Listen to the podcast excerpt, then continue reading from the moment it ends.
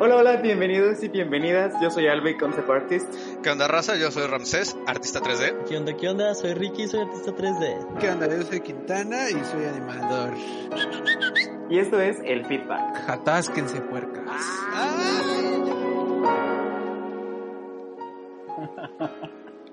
¿Qué pedo? 3, 2, 1, ahora. Pero bueno.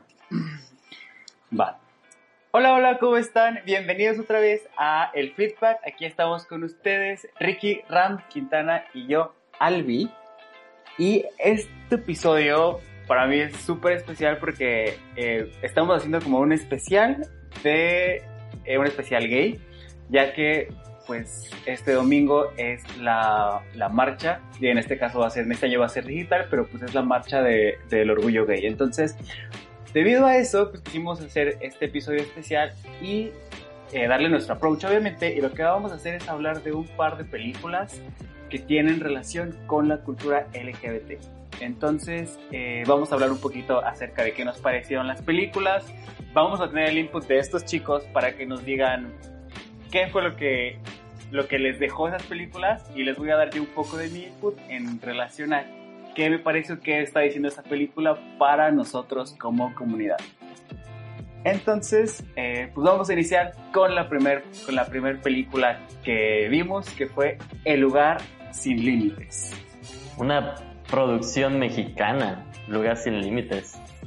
Que quiero hacer un comentario rápido. Se me hace súper interesante que vaya a ser la primera marcha gay de manera digital. Siento que eso va a estar cañón, va a estar chingón. No sé ni cómo vaya a funcionar, pero suena algo bastante... No sé. ¿Adaptarte? Sí, justo adaptarte a las situaciones. Sí, pues sí. No se va a dejar de hacer. Así es. Claro que no. Pero bueno, eh, pues iniciaré, ya que eh, sigo hablando. ya que estoy hablando yo, iniciaré. El lugar sin límites, eh, básicamente les voy a contar un poco de la trama. Es una película desarrollada por Arturo Rips, Ripstein Sí. ah, en 1977 y trata sobre un pueblo mexicano que pues básicamente se está quedando sin gente, se está yendo a la chingada y hay una casa de ¿cómo se le puede decir más? Prostíbulo. Es un prostíbulo, tal cual. Es un prostíbulo, Sí, es un prostíbulo. Es un Sí, sí, putero. sí. Yo, yo quería ser un poco más eh, políticamente correcto, ¿verdad? Pero, pero es, un, es- es un prostíbulo en el cual se desarrolla parte de la historia. Y en este prostíbulo hay, hay un hombre y creo que cinco chavas eh, de diferentes edades. El hombre es transvesti, si no me equivoco. Sí, ¿Sí se pronuncia transvesti? travesti, sí, travesti. Travesti. Bueno, el hombre es travesti y le dicen Manuela. Entonces, eh, la trama se desarrolla en torno a Manuela y una persona que se llama Pancho, que es básicamente... Uy, a ver, aquí tengo como un dilema porque no sé cómo contar esta situación. Igual ustedes... O sea, yo, yo siento que Pancho es un homofóbico, pero es pues básicamente gay de Sí. closet. Es, Sí, es es un que gay. exactamente es eso. De clase. Es el típico. ¿Cómo se le dice? Eh, estereotipo de macho encerrado. Sí, Sí, sí, claro, porque incluso, o sea, solamente cuando está alcoholizado saca como esta situación que tiene reprimida, ¿no? Y, y hasta cuando no está alcoholizado, siento que cuando enfrenta situaciones difíciles para él mismo, este, como que trata de ser él mismo, pero no se deja por la percepción de los demás. O sea, no se deja ser él mismo por, la- por ten- mantener esa imagen de, de macho. Sí, es que justamente, o sea, como dice Ricky, la película trata, o sea, o sea, se, se está en un pueblo, todos, todos están en un pueblo y en el prostíbulo, y pues estamos hablando de que la película fue hecha en el 77 y que el libro es de, o sea, estamos hablando de un libro que es, que es de antes, entonces, obviamente todos los prejuicios que se tenían ahí estaban bien cabrones y se se ve muy claro. Sí, bastante. De hecho, se me hace muy curioso todo, todo cómo gira en torno al, este, al personaje y, y más como la visión te va dando individual de los personajes a su alrededor y cómo, bueno, a lo mejor yo ya me estoy saltando pasitos en la plática, pero siento mucho que toda la película gira en torno en cómo lo usan. Porque este no, importa si un personaje es bueno con él o un personaje eh, lo trata de entender, lo termina usando a él, o sea, este lo usan para su beneficio y es, es algo muy triste la ¿A verdad. Pancho o a la Manuela? A la Manuela. La Manuela. Sí, porque de hecho toda la historia de, de Manuela gira en torno a, a que en ningún lugar se encuentra, ¿no? En Ah, ningún lugar sí, es cierto. aceptado. Entonces termina llegando a este pueblo y, y la que es este, la que dirige el, esta, este prostíbulo termina de apad- apadrinarlo, pero con una condición, ¿no? una condición sí, que sí. termina beneficiándola a ella. Y, y- y posteriormente, conforme va, va este, lidiando con los otros personajes, todos terminan obteniendo este, beneficios a partir de, de él. Hasta, hasta spoiler alert. No sé si sea bueno decir el spoiler. Pues sí, porque... No sé, no sé si la va, o sea, no de que no la vayan a ver, pero creo que en estas películas nos vamos a meter mucho. a decir Muy, todo lo que es la película. Sí, sí, exactamente. Ah, bueno, este, hasta, hasta de su muerte, a final de cuentas, este es un, un beneficio para alguien más y, y de eso habla mucho acerca de la discriminación, acerca de, de esa ruptura en, en donde como, como sociedad ellos mismos no terminan ni por aceptarse a sí mismos ni por aceptarlo a él y todo lo manejan con pantallas. Sí, claro.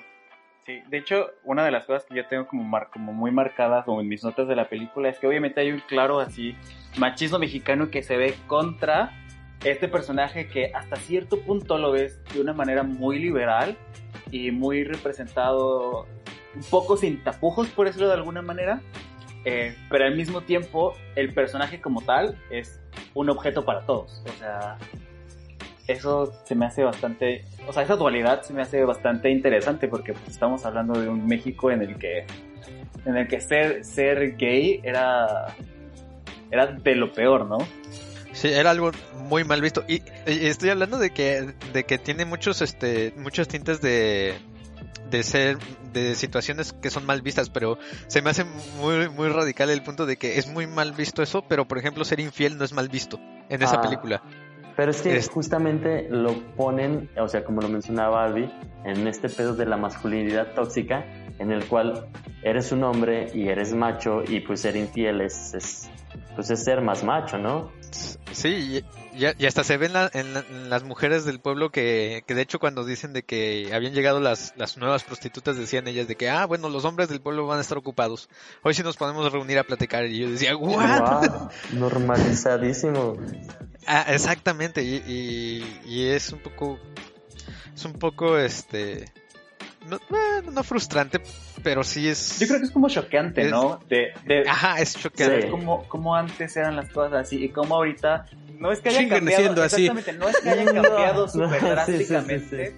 pero ya hay como un, un, ya hay un avance, obviamente, no hay un avance, pero ver cómo antes era tan, tan, tan, tan normalizado es como de, güey, no manches, ¿qué, qué, qué, qué rayos estaba pasando ahí, no? Y en general, Sí, en claro. general la película sí les gustó, no les gustó, o qué? A mí me encantó, a mí se me A hizo mí muy me bueno. encantó también. Yo sí, sí, muy bueno. tiene rato que la vi, pero me gusta el simple hecho de que sea mexicana y se haya hecho con esta temática, porque ya es como haber eh, pasado tantas barreras y tantos filtros que hay en el cine mexicano. Como que no es, de hecho, no es tan común ver una película con esta temática que se produzca aquí en México. No, para nada. Pero aparte, este, este tipo de películas, o sea, por la época en la que fueron hechas, había como un movimiento muy grande, o sea, una liberación muy grande en general en el mundo, porque después de esto, o sea, o como que todo regresó a ser, a ser oculto en los ochentas y así, y entonces ya no se volvía a tocar el tema de una manera tan, tan abierta. Y no es que haya estado bien tocado el tema, pero bueno, sí esta película es importante en, en México y en la cultura LGBT porque pues es realmente la primer película que abiertamente trata de un tema así, es la primera película que tiene un beso entre dos hombres, entonces eh, sí tiene puntos a su favor que son bastante, bastante interesantes. Claro, claro. Y eso que dices acerca del beso, justamente yo me quedé así como de wow, porque literalmente, bueno, pues como dijimos, vamos a hablar abiertamente de la película con spoilers y todo. O sea, en el momento en el que Manuela y Pancho se besan, que Pancho pues quería besarlo, ¿no? O sea, estaban Ajá. Ajá. ahí porque quería hacerlo. Y, y no es, no es hasta que su cuñado, o sea, lo ve y le dice como de no mames, ¿qué chingados estás haciendo? Que Pancho es como de, ah, no mames, no, no, o sea, yo no lo hice, ¿no? O sea, fue su culpa. Él me besó a mí. Sí, es como de, no mames, no mames. Wow. Fíjate que en general como que siento que tiene un cierto velo toda la película de que este Manuel es aceptado siempre y cuando sea un bufón o un entretenimiento para los demás. De hecho, en la escena esta del baile, bueno, como de la fiesta donde todos los hombres bailan con él, te, das cuenta que es nada ah, más como Ajá, como decía Ram, siempre se benefician de él. En este caso era el bufón, era la diversión de la fiesta. Que, justamente como le dicen ahorita, o sea, ahorita es muy claro, o bueno, en esa película es muy claro eso.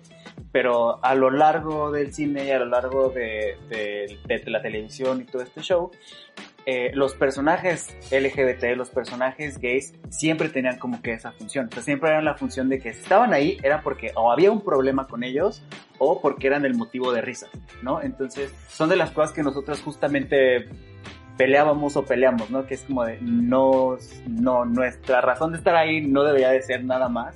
O sea, se agradece que haya una representación no se, no se aprecia el hecho de que esa representación sea para que sea una burla o sea para hacer un chiste. O sea, es como una, una pseudo inclusión, ¿no? Sí, sí, exactamente. O sea, todavía hasta los 2000 cuando tenías series o cuando tenías películas, muchas veces el personaje gay era el, el amigo gay, ¿no? O sea, mm, no, había, no había realmente historias que se centraran en las cosas que, que vivimos, en las cosas que nos pasan y todo, y esta tiene un poco de ambas cosas, ¿no? Tiene un poco entre que está muy focalizada en el personaje, en el personaje travesti, pero al mismo tiempo, pues como lo decíamos, ¿no? Lo, lo utilizan demasiado y se burlan de él. De hecho, fíjate que eh, algo que a mí me, me, tocó mucho fue que me recordó mucho al, este, al pueblo de donde es originaria mi esposa. Este, a lo mejor hablo de más, pero al menos las pocas experiencias que he tenido en ese pueblo es que hay ciertos carnavales en los cuales hay unos personajes que se identifican como las marotas.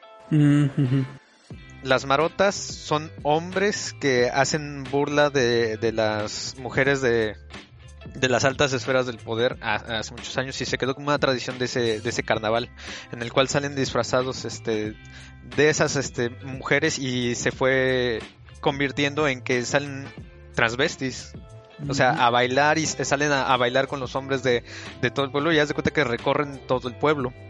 Y a mí algo que se me hacía muy, muy, muy raro era el hecho de que mi novia, bueno, mi, esposa me cuenta de que eh, durante el carnaval, sí, va el macho y baila con la marota y la nalguea y... Y, le dan alcohol y todo, ajá. Ajá, exactamente, y toma con ella y andan ahí bailando y, al otro día que ya se acabó el carnaval, ya, no, no, no, no, yo soy macho, macho. O sea, no, pero es que ayer estabas, no, no, no, no, no, eso es, eso es algo más, eso es como de broma, eso es una tradición, eso es aparte. Y se me hacía algo muy loco y ahorita que lo vuelvo a ver representado de cierta forma, no igual, tampoco quiero, este, hacer mal, ver mal una tradición en, el pueblo de mi esposa, pero, o sea, lo veo de cierta forma no grata, Ramsés. Ay, no. Este, lo veo de cierta forma también representado en aquí, que a veces solamente bajo el velo de ciertas circunstancias como el alcohol, la fiesta, o, bajo eso encuentran un lugar y, no es, eso se me hace como una, una aceptación con condiciones. No, yo creo que sí lo es. Y son cosas que, que a lo mejor lo ves muy claro en, en el. o lo, lo, alcanzas a ver tú en este festival y así, ¿no? Pero de este lado nos ha pasado mucho, bueno, es muy común saber que, que o conocer, ¿no? Que sabes que alguien dice que no es gay, pero cuando está borracho, ya, o sea, de repente, uy, no sé qué pasa, ¿no? o sea, ups, ajá, sí, sí, me caí. pero, pero sí, o sea, son cosas que siguen pasando ahorita que no es tan chido que pase porque al final pues lo ideal sería que todos pudiéramos ser quienes somos en todo momento sin importar qué. Bueno, y algo más que quieran mencionar de esta película. Nada más que la recomiendo mucho. Este, échenle un ojo. Es un, es un cine mejor. Bueno, no mejor. Es un cine aparte del mainstream que siempre tenemos en las carteleras y que se necesita rescatar, la verdad. Y que está en YouTube. Gratis. Hasta subtitulada al inglés por si se quieren sentir Sí, es muy accesible. Digo, yo quiero usar un poco esta película nada más con un pequeño, eh, una, o sea, contarles rapidísimo cómo fue que yo la vi. Eh, yo, yo fui a un, a un evento en una tienda de artículos LGBT donde pues realmente va pura, pura gente que son, o sea, gays, lesbianas, eh, transgénero, transexuales y proyecta una película. Entonces ahí la, ahí vimos la película y fue bastante fuerte como al final al final cuando matan a la Manuela nos quedamos como todos en silencio, pero ese era en silencio en el que nos sentíamos todos agredidos de cierta manera y que justo terminando la película, eh, o sea, volteamos como que todos, éramos como nueve personas viendo la película y, o sea, como que sin decir nada y de repente alguien dijo, eso nos podría haber pasado a nosotros o nos podría pasar, o sea, y es un momento, es uno de esos momentos en los que de repente te, es como un balde de agua fría que dices, wow, o sea, yo estoy ahorita viendo esta película en 2000, 2019 cuando yo la, cuando yo la vi en, en ese lugar, este, junto con gente, junto con gente con lo que tengo algo en común porque somos de la misma comunidad, pero estamos viendo algo que no es tan lejano porque la película es a color, porque, porque la película pues tiene actores que todavía siguen vivos, o sea, y ves que que realmente hay algo que te pudo haber pasado, ¿no? Entonces, eh, eso a mí se me hace, a mí se me hace muy, muy fuerte, se me hace bastante interesante y es una de las razones por las cuales les había recomendado esta película o la había, la había pedido para, para este episodio. Eh, no sé si eh, aclaramos un poco, pero para hacer un poquillo de recuento, el final de la película es que terminan matando a golpes a Manuela. Ah, por esta situación del beso. Eh, entonces, pues es como básicamente el homofóbico de Pancho haciendo de las suyas. Que realmente, o sea, como lo ves, es como le pega, se pega a su, a su homosexualidad, a su homofobia. Ajá. Sí. Es bastante. Es fuerte.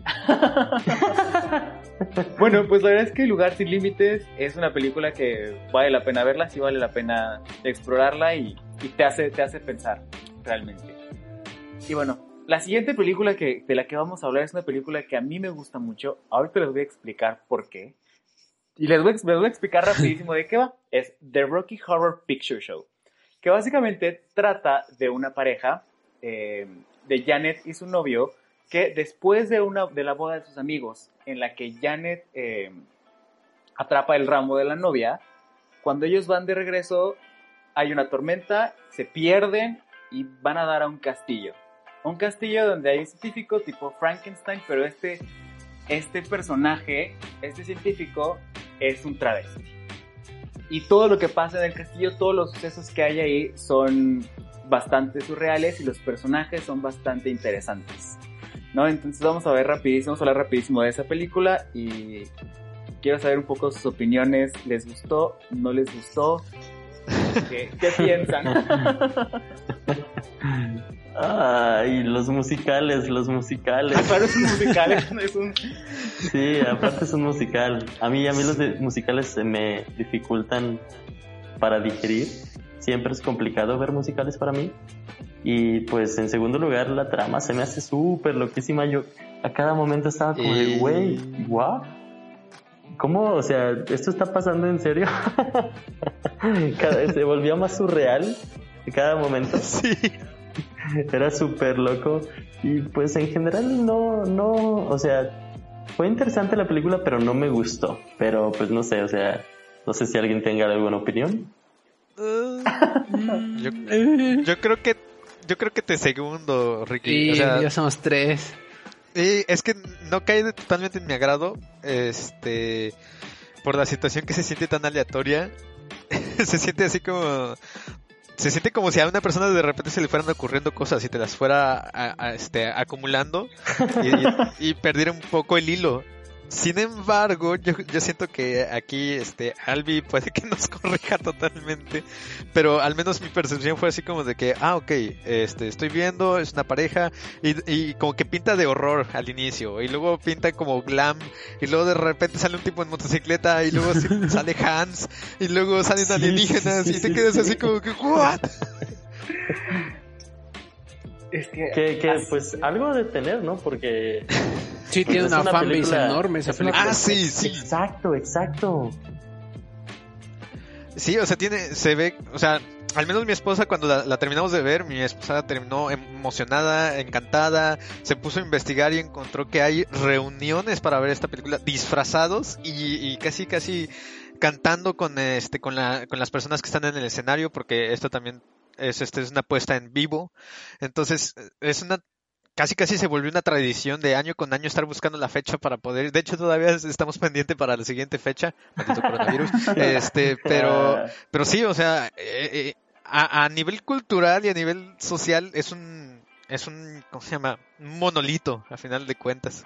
Sí, Que de primera vista no encuentro por qué, pero que, o sea, que lo que dices de, lo, de que es una puesta en escena y la gente se junta, o sea, y, y aquí en México es como itinerante, de repente está unas fechas, de repente no, pero hay lugares en los que es continuo y ha seguido y seguido y seguido y seguido por años sin detenerse, o sea, y la peli tiene mucho más de 30 años que pasa eso, entonces es una, una peli de culto pesadísima.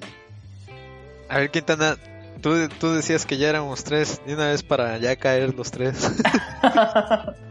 Es que es, es eso, a mí la constante aparición, como dices tú, de cosas nuevas y primero eh, terror, luego... No, para empezar primero la boda, todo pinta bien, muy rosita, muy muy fancy, luego de repente este típico cliché de tormenta y ah, tenemos que ir al, al castillo tenebroso. Hasta ahí yo dije, oh, qué interesante. Ya después se va todo al carambas porque empiezan ahí como que experimentar su lado B, luego que Aliens, luego que el musical, fue de, oh shit, demasiado para procesar. Creo que a mí donde me perdieron fue en el musical, ahí ya dije, diablos. Eh, yo estoy fascinado escuchándolos, porque justamente este tipo de cosas estaba, estaba esperando. Malditos heteros, dice Elvi. ¿No? Alvi, danos, No, no, danos, no, no, no. danos, revélanos la verdad. No es que sea, no es que sea una verdad, pero o sea, realmente sí hay como un como una segunda lectura que solemos hacer y por lo cual pues también es una película relevante para la para la comunidad y digo no solo para la comunidad sino para gente que se siente como como fuera de, de lo que es regular. Pero pues ahí les va lo que lo que yo leo, lo que sé que gente lee y lo que pues pueden encontrar en internet que también pues son de las lecturas que se tiene, por lo cual hay mucho appealing hacia la película, ¿no? Pues resulta que esta película empieza con, con Brad y con Janet que están justamente en una boda, ¿no? Si ven, todas las chicas en la boda están iguales, normalmente cambian de color, todos los, todo es muy, todo colores muy claros, todo está de día, todo muy bonito, perfecto, y justamente la película inicia con la boda de los amigos, ¿no? La buena boda heterosexual, que ahí es donde están Brad y Janet, y todo se ve como lo conocemos normalmente, ¿no? Todo se ve como lo que es la heteronorma.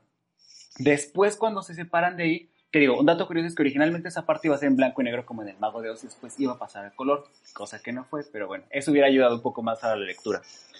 Pero después cuando van a cambian y está en la tormenta y se pierden y todo y llegan al castillo, justamente el castillo representa como que esta entrada a este mundo más surreal, donde todo puede pasar, por decirlo de alguna manera. Oh, Pero es bastante, es bastante interesante porque, pues, Brad y, Jan- Brad y Janet, justamente al estar tan heteronormados, por decirlo de alguna manera, pues no alcanzan a percibir qué es lo que está pasando, ¿no? Eh, no alcanzan a ver toda la variedad de, de personajes que hay ahí. Y justo ellos los encuentran cantando, ¿no? Encuentran, a, encuentran en una fiesta en el castillo cantando y ellos aparentemente no se dan cuenta de eso, ¿no? O sea, es un musical donde ellos ya cantaron y cuando están ahí pareciera que no logran ver lo que está pasando, ¿no? Que es algo bastante literal a lo que, a lo que suele- solemos pasar. Inclusive cuando sale eh, el doctor Frank, Se llama Roddy. bueno, que es el doctor tra- travesti, ¿no? O sea, cuando sale él y está cantando, Brad y Janet hablan normal, o sea, como que no captan que es musical. Pero vaya, todo lo que lo surreal que pasa aquí está bastante interesante porque ellos, viniendo de su normal, no saben realmente qué está pasando, no, no se han permitido explorarse a sí mismos, no se han permitido liberarse. Y justamente el estar aquí los empieza a meter en este mundo cuando el doctor Frank los lleva a conocer su experimento que es Rocky, ¿no? Inclusive Janet ve el experimento y le dice, oye, no me gusta, no, o sea, porque el experimento es un hombre, es un hombre perfecto, así, sensual, musculoso, ¿no? Y Janet dice, ¿sabes qué? A mí no me gusta este tipo de hombre, no me gustan tanto tan musculoso y así. Y el doctor Frank le dice, o sea, no es para ti, o sea, no es, no es para ti. Y lo que quiere decir es, no es para las mujeres. Es Timothy Chalamet con músculos. Sí. Ojalá.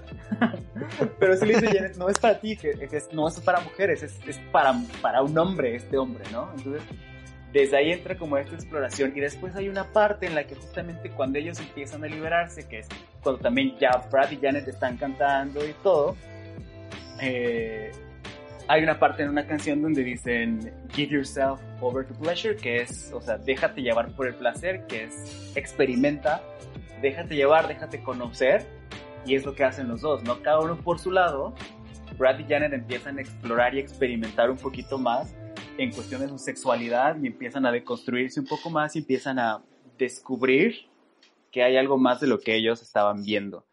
¿No? Y de ahí trata toda la película y todas estas experiencias que tienen ahí, todos los problemas que tienen. Y a mí la parte que se me hace más importante es al final. Ya, ya para llegar al final hay una parte donde todos están en una piscina. Eh, ya hay un show final donde obviamente cada personaje durante a lo largo de la historia tiene su propio vestuario y todos se ven de alguna manera. Y ya en ese punto todos se ven iguales. Todos traen la misma, la misma ropa o la misma lencería que el personaje de Frank, que es el travesti digamos que en teoría ya no hay una, ya no hay una separación entre los personajes, ¿no? Y ahí se me hace bastante interesante que cuando están en, todo, toda esta secuencia y en la parte de la piscina, hay una parte donde dicen Don't dream it, be it, que es justamente no sueñes con ser algo, sé algo, y es eh, como el tipo de Madre. cosas que uno quisiera que alguien se las dijera cuando empiezas a tener esos conflictos personales en de qué eres y te empiezas a cuestionar lo que vienes, de lo que vienes y lo que y lo que realmente eres y cómo te, te identificas. Entonces, eso es una cosa interesantísima que a mí cuando la vi, no la primera vez, pero sí la segunda vez, ya cuando le empecé a dar lectura, fue así como de, por favor, ¿por qué nadie me dio esto antes? Es lo mismo que estamos nosotros ahorita mientras Sí, estamos, estamos como de a la verga. ¿Por qué? Ajá, porque nadie me dijo esto cuando yo lo necesitaba, cuando estaba en, este, en esta catarsis personal de no saber quién era. Y luego sí, efectivamente, al final resulta que estos personajes son aliens, ¿no? Estos personajes eh, que están en, en la, en la mansión, donde todo pasa, todo lo surreal pasa, son aliens. Y ahí justamente yo encontré algo, lo verdad es que encontré esta frase en internet, pero creo que resume muy bien de lo que va, ¿no? O sea, dice que eh, la película es por y para aliens. O sea, la película y los Mm, visuales que estás viendo ok. es por aliens, ¿no? Todos los videos que están ahí está hecho por aliens. Y está hecha para aliens porque realmente, eh, ¿qué son los aliens en esta situación? Pues son la gente que es como outcast, que es como fuera de la norma, fuera de lo regular. Son todas las personas que en algún punto nos sentimos fuera de, de lo que se considera como Norma establecida. como, ajá, todo, lo que se- todo lo que está pre- preestablecido. Entonces, eh, tiene unas lecturas muy interesantes porque justamente te hace sentir bien en cuestión de que, o sea, sé tú mismo, explórate a ti mismo, sé, sé quién eres. Y si se dan cuenta, o sea, Frank, el, el personaje no es en ningún punto un personaje que se esté reprimiendo, al contrario, es como de, sí, sí, sí, todo, sí, Sí, sí, súper sí. extravagante y excéntrico y todo. Y es el tipo de cosas que uno las ve y dice, wow, o sea, yo quisiera ser así, no porque quisiera ser travesti y verme como él, sino simple y sencillamente yo quisiera tener esa seguridad, yo quisiera poder ser yo sin dudas, ni tapujos, ni, ni cuestionamientos. Entonces, no sé si eso responda a tu duda de, de- de los aliens, Quintana. Sí, de- de- demasiado bien.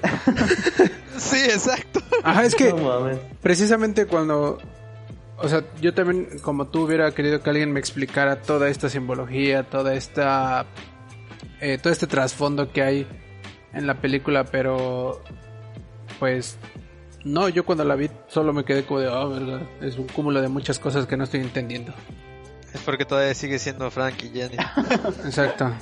Todavía no soy un Ah, alien. muy buena, muy buena. O sea, poniendo atención a lo que dice este Albi, sí siento que somos es- estos personajes heteronormados que no saben qué está sucediendo. Y, y la verdad es que sí me sentí y ahora con la reflexión que hace Albi, ahora entiendo mejor el punto de vista de, de la película y lo que, lo que representa y lo que quiere dar a entender. Se me hace muy importante, la verdad. Sí, no manches, ojalá nos hubiera dado este, Sí, este antes speech de- antes de... Está padre, de está padre que, que la hayan visto así porque obviamente el, el cine también es para entretener y el cine es para que te guste, para que no te guste, para que te choquee y todo, pero vaya, sí tiene unas, sí tiene unos mensajes que, que digo, wow. A mí me hubiera gustado que a los 12, 13 alguien me dijera, ve esta película y ve este, ve este güey que está aquí, ve este cabrón cómo es y todo y ve cómo tú vienes de acá. Pero puedes, puedes llegar acá, o sea, wow. o sea, Y no, Sí, no, porque- no lo saben, pero Albi está grabando esto en el traje de, de Frankenstein. de, de, de- de Dr. Frankie, sí, la verdad sí. No. Ojalá el traje de Fíjate que algo que se me hizo muy, muy curioso a lo largo de la película es que siempre eh, Frankie llena su deseo. Si él quiere traer a alguien de, de los muertos porque él- es su deseo, tanto físico como emocional, como, como ese, ese deseo que tiene, siempre lo cumple a lo largo de la película. O sea, y, y- era algo que, que lo colocaba muy omnipresente en la película. Y es algo que cuando yo la vi se me hizo muy, muy peculiar. Porque siempre tienes como que eh, los personajes tienen sus conflictos, ¿no? Pero en él no había un conflicto como tal. Exactamente, porque, o sea, él es el, el- la representación del empoderamiento tal cual, o sea, inclusive lo llegas a ver, lo, lo ves en las escenas, cómo se sienta, que, o sea, no se siente así como de que normal, se siente así como de, es mi silla, Quiero que, ajá, quiero que vean que me senté, perras. Ay, perdón por el perras. pero sí así. Pero, ajá, sí, sí, sí entiendo esa parte de que él, él ya no necesita la aprobación ni aceptación de nadie. Para él, cuando ya está haciendo, es para él. O sea, él quiere demostrar que está siendo él mismo. Ajá. Yes, creo que ahí ya capté el punto que Alvin quería Hace decir. él para él y por eso es que hace, ¿no? Exacto. No mames, pues por- con razón esta película es tan representativa, importante y tiene tanto peso. Así es, por eso Yes. tiene, tiene tanta cultura underground, entre paréntesis, porque pues ya no es tan underground, pero por eso es que la gente se apasiona mucho, por eso es que la gente quiere ir a verla y quiere meterse más con los personajes, meterse más con la historia, porque aparte son cosas que salen mucho de, de la norma, sale mucho del estandarizado y te deja con, un- con una sensación como de poder. Empoderamiento, nice. Así es. Pues nos queda una película, una, nos queda una última película, que Excelente. es la que más me gustó a mí también, jaja. Sí, a mí también me gusta mucho en lo particular. Este, la última película que eh, vimos fue la de Call Me By Your Name de Luca Guadagnino del 2017. Esta sí es muy actual y reside en un, en un campo más, más aceptado, más, más inclusivo, pero que de igual forma habla de este, los contrastes en cuanto a, a la aceptación y en cuanto a más, más allá de la aceptación en general, o sea, de, de- del personaje hacia los demás, sino del personaje hacia él mismo. Y se me hace un se me hizo una película muy impresionante. A mí se me me, me tocó fibras. y este y Sí, en todo no lo reparto el, el repertorio ar- artístico, hablando de música, hablando de encuadres, hablando de, de colores y de Ah, sí. es sí. impresionante, es un es demodel- demoledora.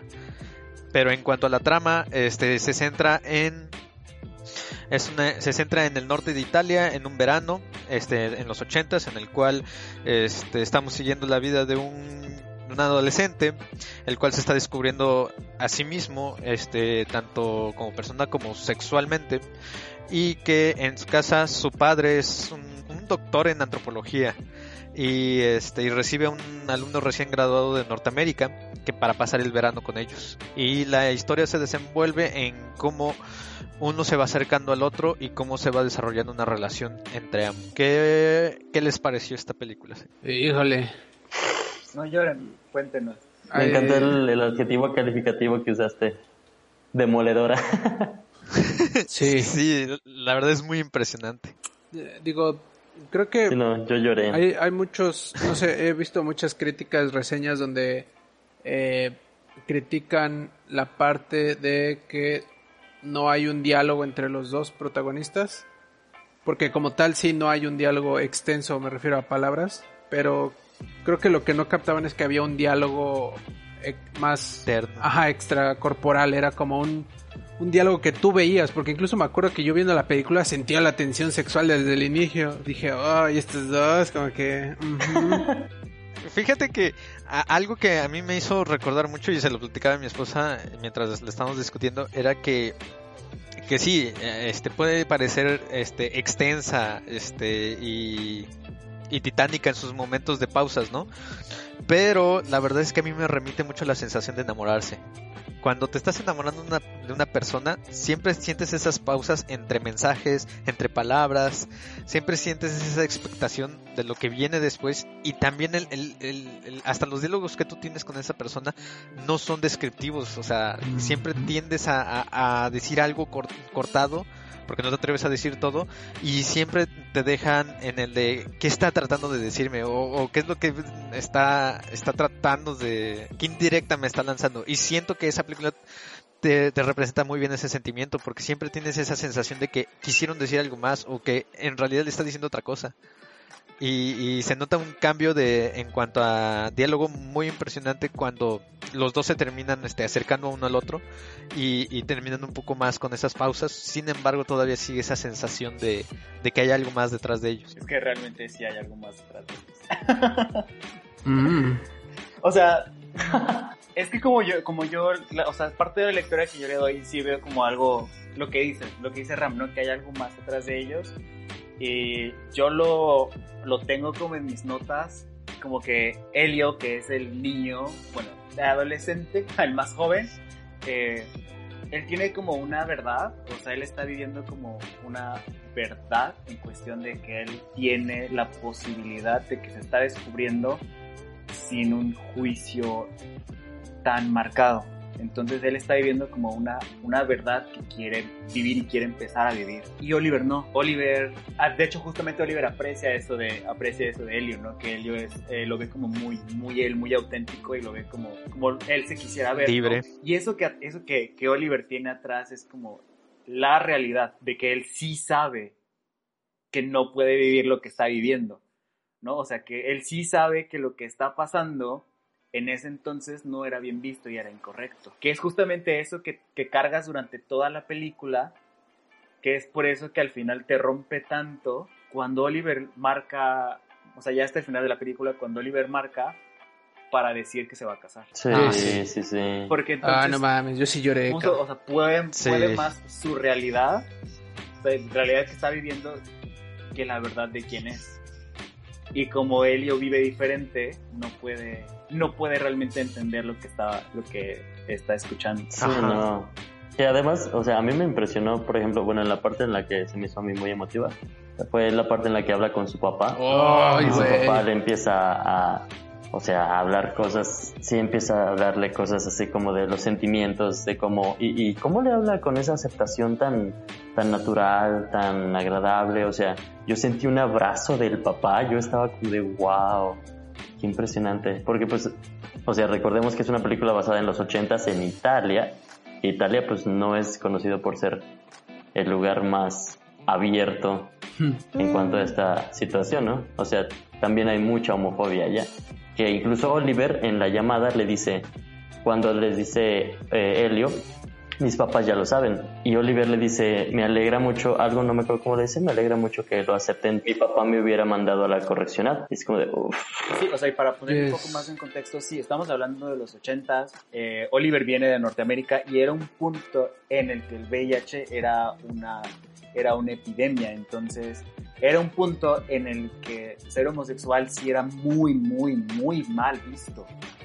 Era, era, era, era realmente ahí, es el, digamos que el punto clímax en el que ser homosexual era, era lo peor que podía haber, entonces justamente el hecho de que Oliver haya podido liberarse fuera, fuera de Norteamérica, o sea, eso contribuye mucho a, a que después ya no haya podido y que después pues, ya hayan sufrido. De hecho, ah, se me hace muy curioso el punto de que en, en toda la película, Oliver es libre en, en cuando se lo permite muy pocas veces. Es libre con, con este, ¿cómo se llama? Con este Helio y cuando baila.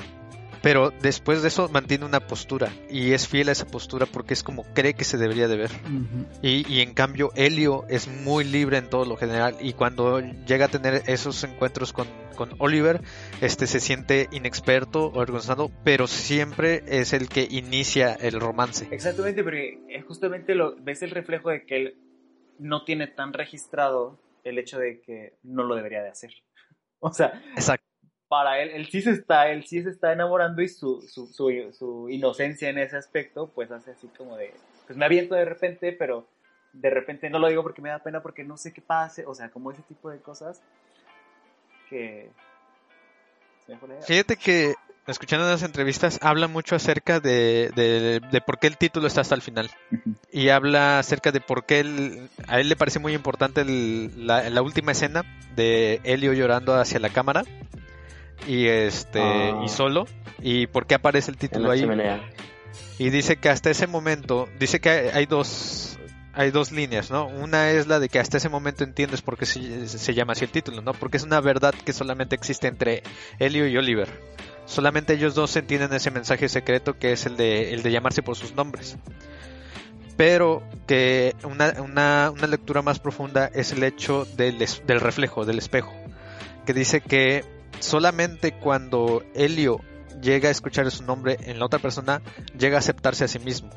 Y, y habla mucho Gagadino acerca de que no puedes amar sin amarte a ti mismo. Entonces, por eso tiene que reflejar su nombre en otra persona y por eso nunca nunca este de hecho lo, lo llevan también con el padre el hecho de que el sentir el o sea permitirte sentir amor odio tristeza y todo eso es también amarte a ti mismo porque te lo estás permitiendo y porque te lo reconoces. Y en cuanto lo, lo terminas cortando te cortas de ti mismo y dejas de ser tú entonces por eso al último este llega el, el- como el speech del papá acerca de que en entre más cortas esos sentimientos entre más los reprimes y los más matas llegas vacío no a cierta edad. Ah, sí. y, y, y- y por eso llega al final la, la toma en donde él llora y, y te, te, te dejan ahí, o sea, con él llorando, porque es ese aprendizaje en el cual solamente si, si se permite sentirlo y se permite aceptarse, este puede amar,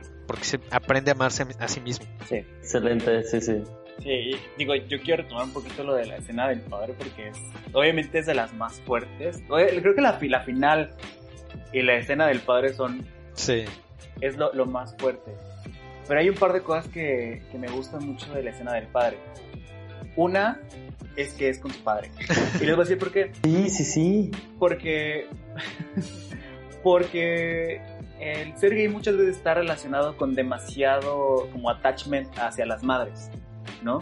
Como de tener demasiado esa parte femenina y que eso hace que te apegues mucho más con, con la parte femenina de, de- de tus padres que es, que es tu madre.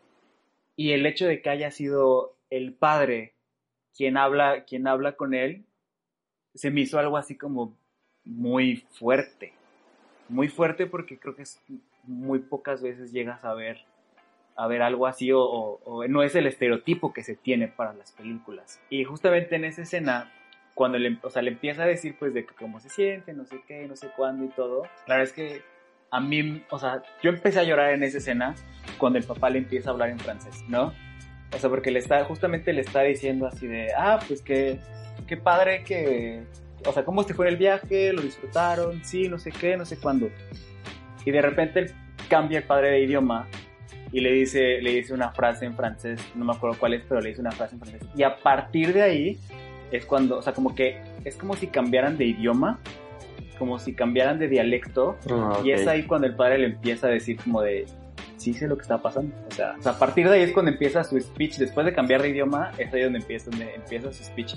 Y me gusta, o sea, me gusta como que ese pequeño detalle porque siento que es una, una similitud a estoy hablando en tu mismo idioma hasta cierto punto y me gusta que haya ese, ese corte para introducir esa, ese, ese, ese monólogo que es así fuertísimo, fortísimo. Eh, sí, y, y- y de hecho es, es algo que pone un punto y aparte en la película. Completamente. Y, hasta en, ti como espectador, porque hasta el hecho de que él mismo se pregunte si ya fue demasiado lejos y aún así continúe, ah. es, es que ya, ya trasciende. Sí, pues, y es, es bastante reconfortante ver ese tipo de cosas, ese tipo de historias en el, en el cine. O al menos, al menos yo, al menos yo como, como hombre gay, o sea, porque por ejemplo, em, obviamente en cuestión de narrativa pues es bastante interesante y esa parte te rompe, ¿no? Te rompe como, como espectador, te rompe en la, en la parte de, de, estar viviendo la experiencia, ¿no? Pero yo les decía antes de empezar el, podcast que para mí esa película es una película prácticamente mi película favorita de la vida, ¿no? Y es porque yo entré a ver, a ver esa película de una manera y siento que yo salí transformado de otra manera, ¿no? Porque justo lo que mm. dice, todo parte de eso es lo que dice el padre, ¿no? O sea, como espectador te rompe, ¿no? Es lo que dice, como espectador te rompe, pero como personaje parte de, de, la comunidad que te hubiera gustado o que me hubiera gustado que alguien me dijera eso cuando lo necesitaba, se me hace muy fuerte y escucharlo de una película es, es, reconfortante, pero como ser humano también te rompe así bien, bien cabrón, porque no es lo que vives en tu día a día. No, de hecho es, para mí esa película es como un cuento de hadas, o sea, es completamente una, una fantasía que, que ojalá y fuera real, a pesar de que duele mucho el final, pero, pero sí es algo que, que dices, wow, o sea, me gustaría que eso, porque la situación de su familia es demasiado ideal, o sea. Sí, o sea, todo, creo, que, creo que todo el mundo quisiera esa familia y todo el mundo quisiera poder irse un verano a Italia a saber qué chingados quiere uno hacer en la ah, vida. Sí, o sea, como que es, es, la situación idónea, como dice Alvin. Todos quisiéramos poder ir a Italia a descubrir quiénes somos y más la familia es tan, tan perfecta, el, el apoyo que le dieron y el, el, diálogo del padre, como dice Albi, es algo que es necesario, que debería, eso sí, debería normalizarse, pero eh, lo encontramos en muy pocos, en, muy pocas películas como esta. Cuentagotas. Yes. Pero es que esta película se me hace muy padre e interesante. y terminando la película, a ver, es que eh, me pongo un poco a reflexionar a, eh, en punto de yo reaccioné a esta película de tal manera como que en un punto medio de mi vida. O sea, ya no soy tan chico como, como, como Helio y no me siento tan, tan reprimido como Oliver, ¿no? Es un punto, es un punto medio y me da mucha curiosidad cómo hubiera reaccionado yo a este tipo de películas siendo mucho más chico o cómo alguien mucho más grande podría reaccionar hacia esta película y hacia este tipo de mensajes? Uy, esa es una muy buena pregunta. Sí, es, una muy buena pregunta. que está muy bonita. sí, sí, está, está muy hermoso. Y el libro, y, eh, el libro también es, es muy bueno también hay que decir, el libro es muy bueno y casi se siente literal. O sea, cuando tú estás leyendo páginas del libro, obviamente no es, no, la, la, historia de la película no tiene todo lo del libro, pero las páginas que toma, tú las sientes literales en la película. Entonces, por algo ganó el Oscar. ¿Chingón? Sí, sí, sí. O sea, obviamente ni el orden es el mismo y nada, pero las situaciones, las escenas, tú las ves iguales, solamente que están reorganizadas para que cuenten la historia que necesitaba la película. Ok, nice. A, mí me impresiona mucho que, el apartado de la historia y, la narrativa este pasa a opacar tanto el, apartado visual, siendo ya el apartado visual tan impresionante. Sí, sí, es, es bastante demoledora la película. demoledora, excelente. Ah. demoledora. Siempre terminamos, siempre terminamos como con esta situación ya como reflexiva todos pensando, callados. Sí, ya todos ya otro podcast más donde me pongo a pensar sobre mi existencia. que esa es la intención de estas películas. esa es la intención con ustedes. Ah. bueno, este, y ya como, como conclusión, digo, me gustaría preguntarles si es que eh, aprendieron algo de estas películas, si es que descubrieron algo más o no sé, o sea, pensando obviamente en cuestión de que las tres tienen tramas LGBT y que ustedes no son, no son eh, personajes LGBT. Entonces, ¿Qué? ¿No? bueno, siendo, siendo hombres heterosexuales, tal vez sí aprendieron algo de estas películas y pudieron realmente empatizar con todas las historias y si tuvieron algún cambio de perspectiva, no sé, ¿qué les dejaron las películas? Fíjate Ah, que... callados. eh, a ver, ahí voy, me aviento al ruedo. Este, fíjate que al menos viendo las, las tres películas, siento que este es todo un mundo que no, no he alcanzado en sumergirme. O sea, y, y no es porque sea algo del otro mundo, sino este considero que así como mi percepción está tan sesgada, como, como lo fue con Rocky Horror Picture Show, y que ahora vienes a, a- a hablarme este, en otros términos de esta película, siento que a veces hago esa reflexión de que a veces sí también tengo esa mirada sesgada en cuanto a muchas situaciones del día a día. Y, y creo que sí me vienen a abrir eh, esa reflexión que mencionas con Call Me By Your Name, ¿no? De, de preguntarnos a nosotros mismos dónde estamos parados y a lo mejor qué podríamos hacer mejor.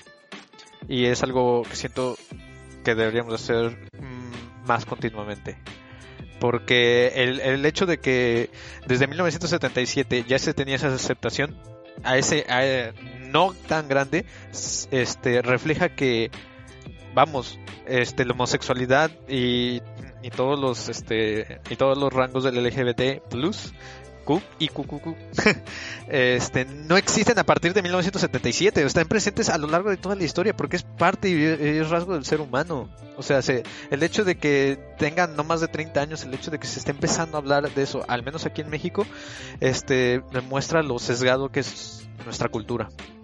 Y, y me quedo al menos con eso con que día a día aprendo algo pero este no solamente se debe de quedar como algo curioso o algo interesante se debe quedar como parte de mí Bueno, a mí lo que me parece muy impresionante es que a lo largo de estos, pongamos un tiempo 40 años de que más o menos empezaron estas películas que nosotros estamos tocando, se ha de cierta manera, entre comillas, avanzado mucho en toda la situación y al mismo tiempo avanzado muy poco, ¿no? O sea, ya hay mucha visibilidad, hay mucha tolerancia, hay, hay mucho empoderamiento y al mismo tiempo hay mucho, o sea, mucho odio contra todo, toda esta comunidad. Hay muchas cosas muy negativas que te quedas como de, a mí a veces me quedo como de verga, güey, qué pedo, o sea, ni siquiera es algo que tú digas como de, pues cuesta, ¿no? O sea, pero bueno, también es un cambio de, de chip de generaciones que pues están en otro rollo. Pero pues en cuanto a las películas, siento que extrae ahí mucho el punto. En cuanto a las películas, la verdad no tengo un punto súper empático o súper aterrizado como lo tiene pues Albi, que simplemente se, se identifica con algunos aspectos, pero me parece bastante impresionante que las películas de no reducir estas situaciones en el día a día y cómo se viven de cierta manera. Entonces siento que siempre tener esta introspectiva es bastante interesante y bastante bueno para todos. ¿Sigo aquí? Sí, sí, sí, Sí, sí, sí, aquí sí. muchacho es la tierra 2020 cuarentena sí Perdón, me puse tal vez muy serio y ya no los escuché y dije, no mames, tal vez estoy hablando desde hace rato y no, se escucha te nada. estamos escuchando. Eh, híjole, creo que... mm,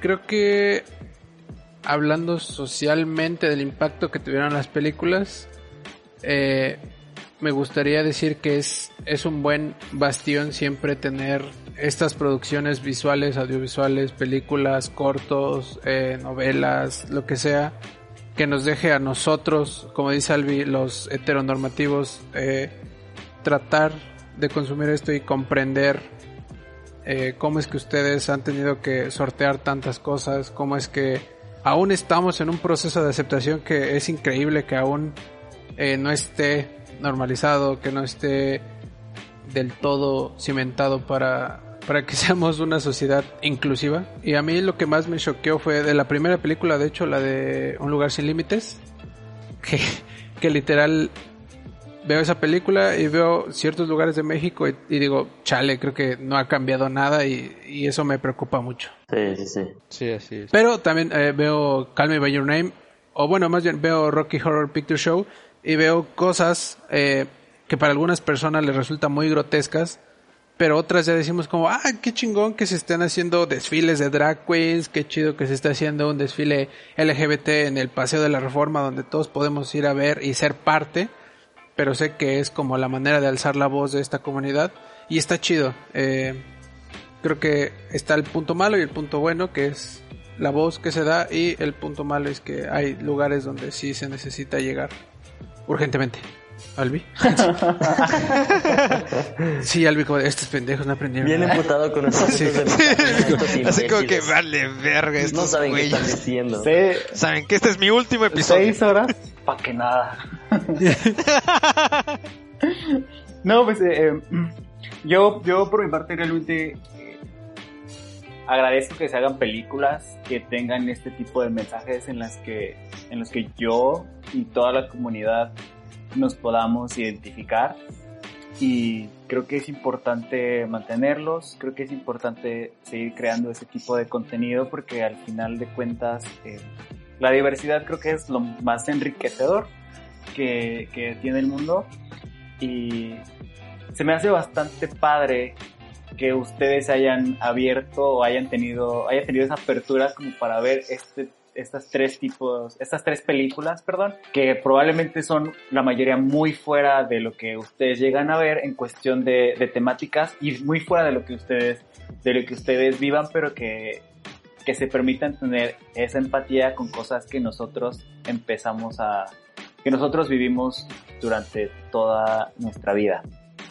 Bueno, y este es el episodio de esta semana. Esta semana no tenemos recomendaciones específicas, pero pues tenemos estas tres películas que vimos, que analizamos, y tenemos un mar más de películas que pueden, que pueden ver en cuestión de cultura LGBT. Tenemos Tu Wong Fu, Brokeback Mountain, Mountain eh, La vida de Adele, Happy Together. Hay muchísimas más películas que pueden explorar donde pueden conocer un poco más de estos temas. Nosotros elegimos estas tres, pues porque eran diferentes y porque eh, me parecía interesante que, que mis compañeros exploraran un poco más de, de esto. Y bueno, muchas gracias por habernos escuchado y espero que tengan un buen día del orgullo.